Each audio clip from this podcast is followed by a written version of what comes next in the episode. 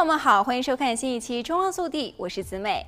迄今为止，规模最大的一项研究显示，二零一九年全球有超过一百二十万人死于抗生素耐药性的细菌感染，这一数字超过了全球每年死于疟疾或艾滋病的人数。报告说，较为贫穷的国家受影响最严重，但抗微生物药物耐药性（简称 AMR） 威胁着每个人的健康。该报告建议，作为预防性措施，应当紧急投资研发新药，以及更明智地使用现有的药物。持续滥用抗生素，也就是轻微感染就服用抗生素，意味着抗生素对于严重感染治疗效果越来越差。英国卫生官员最近警告，除非我们认真负责地使用抗生素，否则抗生素耐药性有可能紧随着新冠之后成为隐性大流行。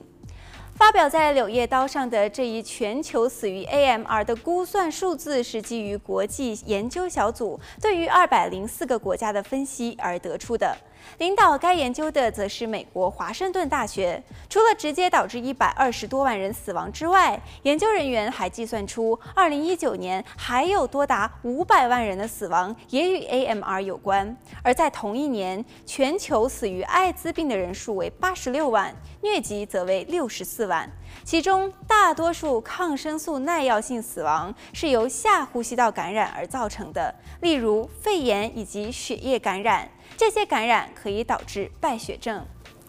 另外，例如大肠杆菌和其他几种细菌也与高抗药性有关。研究人员通过医院的患者记录、其他的研究以及数据来源的分析说，儿童的风险最大，大约五分之一与 AMR 有关的死亡发生在五岁以下的儿童身上。AMR 导致的死亡估计人数为撒哈拉以南、非洲和南亚最高，每十万人口中就有二十四人；高收入国家最低，每十万人口当中有十三人。其他专家表示，更好地跟踪不同国家和地区的抗药性程度也至关重要。华盛顿特区疾病动态经济和政策中心的博士说，全球应对 AMR 的开支需要提高到同其他疾病一样的水平。首先，就需要把经费花在预防感染上，确保现有的抗生素能够适当和明智地使用，并将新抗生素推向市场。